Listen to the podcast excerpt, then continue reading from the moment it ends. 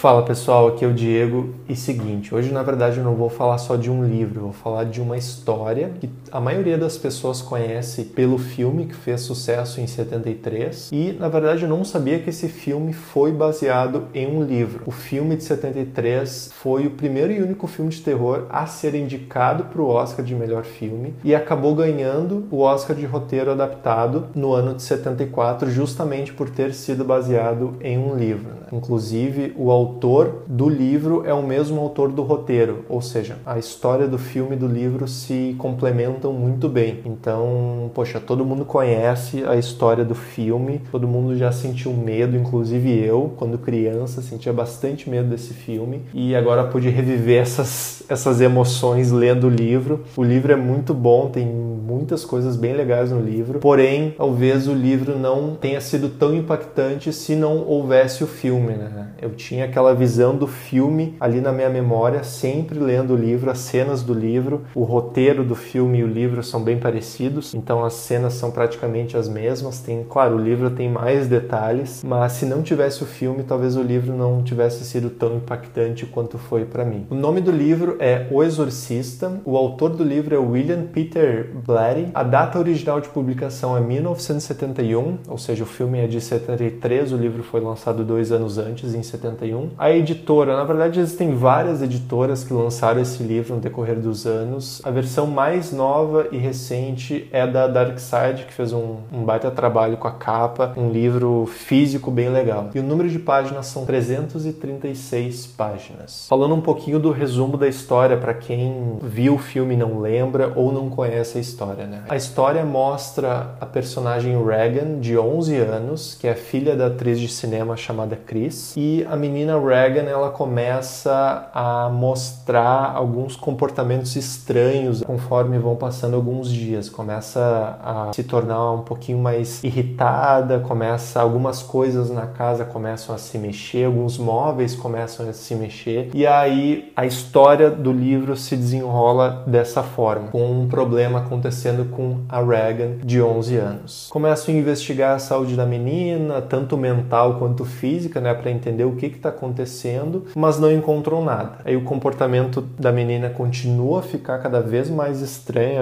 A menina começa a xingar a mãe dela, começa a xingar as pessoas da casa. Fora isso, também tem outras coisas acontecendo, objetos se movendo, batidas nas paredes e tal. Isso tudo tem no livro também e começa a se agravar essa situação. Até que a mãe da menina Regan, depois de várias tentativas pesquisando a saúde física da, da menina, ela acaba acaba contatando um padre, o nome do padre é Carras, então contata esse padre como último recurso porque ela não aguenta mais viver com aquele problema, com a... ela não aguenta mais ver a filha dela sofrer. Então o começo do livro é bem bacana porque e isso eu não me recordo muito do filme, tá? Eu não consegui ver o filme recentemente, eu procurei ele em todas as plataformas de streaming que existem e ele não tá em nenhuma delas, então não consegui ver o filme, mas pelo que eu lembro não tem essa, essa primeira parte do livro, que o que o que, que é a primeira parte do livro? É o padre, na verdade não o padre Carras, que é chamado para cuidar da Regan, é um outro padre chamado Marin, e esse padre ele está escavando artefatos no norte do Iraque. Ele está lá numas cavernas escavando alguns artefatos. Aí quando ele sai de uma caverna e volta para os Estados Unidos, ali na saída da caverna ele já sente que alguma coisa tá errada, assim. Ele mexeu onde não devia, ele sente uma sensação ruim, assim, que algo ruim vai acontecer. E ele menciona que ele começa a ter uma visão na cabeça dele que aquilo não vai dar certo, que ele mexeu em alguma coisa errada, algum artefato errado, que é no caso a escultura do demônio Pazuzu. Esse é o nome do demônio do livro, da história. Né? E ele ali começa a lembrar de ter visto aquela escultura em uma das escavações que ele estava fazendo e aquilo não desceu bem para ele e ele já viu que ali ele teria um problema. Mas a partir do momento que o livro começa assim, ele já corta para a vida da Regan e da Chris, que a Regan é a menina, a Chris é, é a mãe dela. E não existe nenhuma explicação mais específica do porquê que corta direto desse padre escavando essas cavernas, esses artefatos, à vida da, da Chris e da Regan. Não existe uma conexão direta. Então, depois disso, o livro já começa a contar um pouco da história da menina Regan e da mãe Chris. Começa a fazer vários exames, a menina não melhora, não consegue encontrar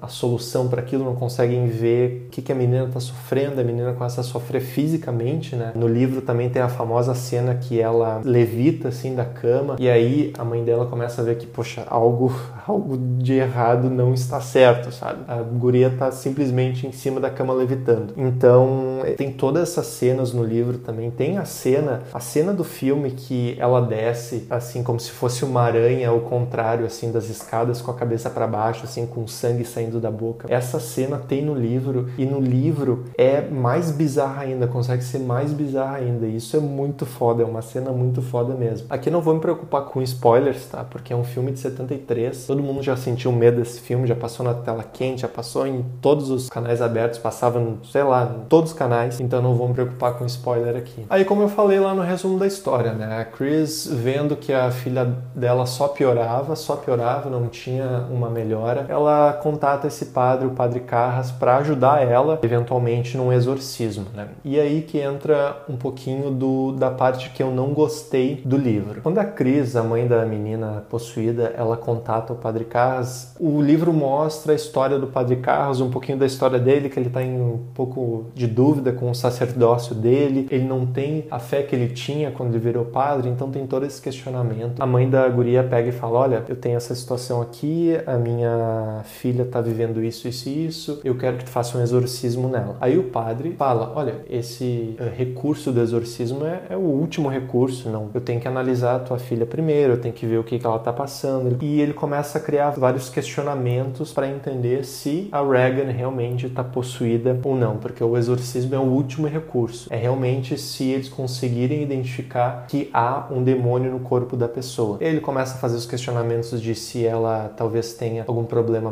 mental, esquizofrenia, algumas coisas assim. Só que aí ele começa a questionar muito, sabe? Ele começa a questionar muito. E tu sabe que a menina tá possuída. Pelo menos eu sabia, porque eu já assisti o filme, já sei que ela é possuída. E o nome do livro é O Exorcista. Só que ele faz muitos questionamentos. O livro fica investindo muito tempo nessa questão de, tá, mas ela pode estar tá com problema de esquizofrenia. Não, ela pode estar tá com outro tipo de problema. Só que olha as provas que o padre tem. O padre visita a Regan, vê que ela tá acorrentada na cama, tá falando várias coisas, obscenidades, assim, palavrões, não é a voz dela, tá com vários cortes no rosto, tá desidratada, ela consegue mexer os móveis do quarto. Poxa, as gavetas dos móveis do quarto da Regan ficam mexendo sozinhas. E o padre Carras fala: não, isso daí pode ser telepatia, pode ser alguma coisa, ela pode ter uma energia no corpo dela que pode estar fazendo com que as coisas se mexam sem ela tocar. Ou seja, que não é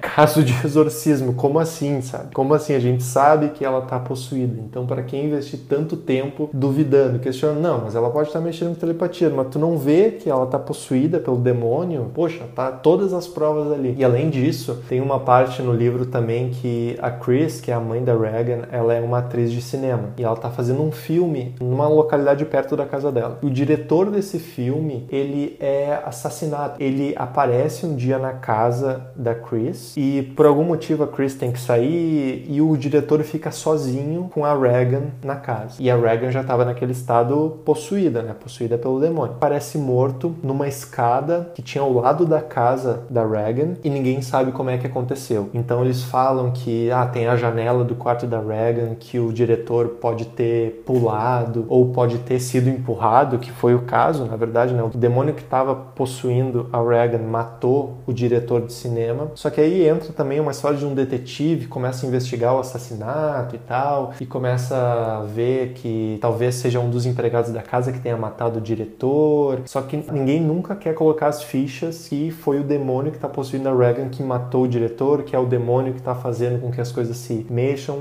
E eu até entendo que isso dá um certo realismo à obra, porque eles não partem direto pro exorcismo. Eles não pegam e falam, tá, ela tá possuída, olha a cara dela, olha o que ela tá fazendo, tá falando línguas que nunca estudou, tá falando latim, tá falando um monte de coisa, ela tá possuída. Não, eles não partem direto para isso. Eles têm o questionamento de, não, pode ser outra coisa, pode ser isso, pode ser aquilo, não vamos usar o do exorcismo. Até porque uma coisa bem legal que eles explicam no livro é que a questão da autossugestão, porque se for uma pessoa que realmente está com problemas mentais e não está possuída, e eu falando aqui, estou entrando na realidade do livro aqui, tá? Se a pessoa realmente não está possuída pelo demônio e tem algum problema mental mesmo, se entra um padre no quarto dela com um crucifixo para exorcizar ela, se ela tava fingindo, ela não vai fingir mais. Ela vai dizer, poxa, então eu tô possuído mesmo. Se tá entrando um padre aqui no meu quarto com um crucifixo, com água benta, eu tô possuído, não é coisa da minha cabeça. Então eles evitam isso a todo custo, mas depois de descartar todas as opções, eles realmente veem que a Regan tá possuída pelo demônio e o livro não explica se o demônio é o Pazuzu que apareceu lá no começo do livro. E, e essa é a coisa legal, porque daí quando eles chegam, o padre Carras pega e fala: tá, ela tá possuída, a gente tem que fazer um exorcismo. Ele vai, ele pergunta pro bispo como é que se faz esse exorcismo e para quem ele pergunta, porque essa pessoa que vai fazer o exorcismo tem que ter um, uma certa prática com o exorcismo. Então eles chamam quem? O padre Marin, que estava escavando lá no começo do livro, que foi impactado lá pela escultura do Pazuzu. É realmente ele que vai fazer o exorcismo da Regan. E lá no começo do livro ele já sabe, quando ele tem aquelas sensações com o demônio e tal, do, da escultura do demônio, ele já sabe que aquilo deu merda e ele teria que fazer esse exorcismo em alguém, eventualmente. E ele acaba morrendo fazendo esse exorcismo. Ele já sabia então que o destino ia caçar ele, esse demônio ia caçar ele, e ele teria que acabar fazendo o exorcismo de alguém, que nesse caso foi a Regan, e ele morre durante o, o exorcismo, assim como o padre Carras. Então o padre Carras morre e o padre Marion também morre, o diretor de cinema morre, todos os três mortos pelo demônio da Regan. A Regan não morre, apesar de ela ficar bem desnutrida, a mãe dela não morre. Eu sei que esse livro tem uma outra continuação, que é o Legião, que é escrito também pelo William, mas eu, eu vi que é, é muita questão da mais do estudo, talvez dos espíritos desse mundo obscuro, não é efetivamente uma história. Eu posso estar enganado aqui, mas é isso que eu, que eu li por cima. Mas o que eu estava falando da questão da realidade é que o livro dá essa realidade duvidando bastante se o exorcismo é a escolha certa ou não, mas acaba passando um pouco do ponto com esse detetive investigando o assassinato desse diretor de cinema, fica muito muito tempo investido nisso e como eu já sabia da história, eu já estava pensando assim, tá, vamos partir pro exorcismo, porque eu sei que ela vai ser exorcizada e é isso aí, vamos vamos pros finalmente. Mas eles ficam um pouco no livro falando, pô, quem é que matou esse cara, quem é que matou aquele e tal. E isso eu não curti muito. Mas é isso aí, galera. Esse é o minha opinião do livro O Exorcista do William Peter Blatty de 1971, um baita livro para quem é fã de terror e espero que vocês tenham gostado e até a próxima.